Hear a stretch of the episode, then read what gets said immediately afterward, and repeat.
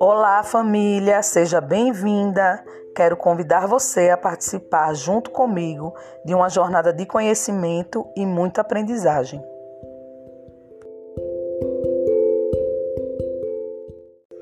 Eu sou a professora Rebeca Simões, formada em letras, professora de sala de aula e mãe de duas crianças, com as quais aprendo todos os dias que o afeto é um dos ingredientes mais importantes no desenvolvimento das crianças. O assunto do nosso encontro de hoje é o reconto de histórias através do desenho. Para início de conversa, é importante saber que antes de ler palavras, as crianças leem imagens e não é difícil perceber essa habilidade.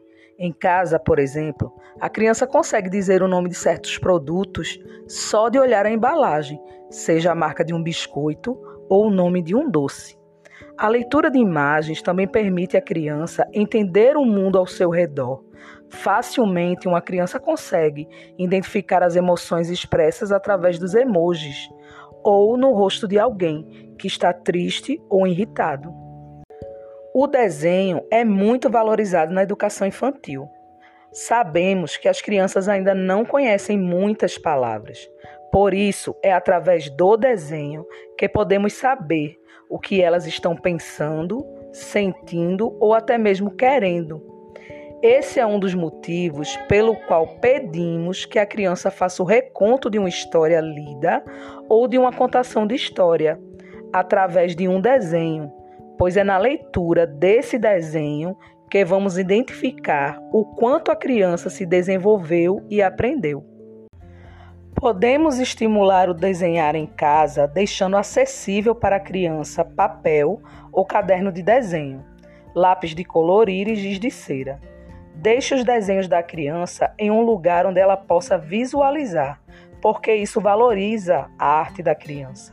Desenhe com a criança, pergunte o que ela desenhou e deixe que ela se expresse. E muito, mas muito importante mesmo, é elogiar. Por mais simples que seja o desenho, diga que ficou lindo e que a criança é uma artista. Durante esse período de distanciamento social, devido à pandemia do Covid-19, meus filhos já usaram quatro cadernos de desenho cada um. Eles desenham de tudo um pouco, recontam as histórias que leem e ouvem, reproduzem os desenhos animados e filmes que assistem, desenham momentos de nossa rotina e lugares os quais não podemos ir devido ao distanciamento social. Esses desenhos me ajudaram a perceber o desenvolvimento deles.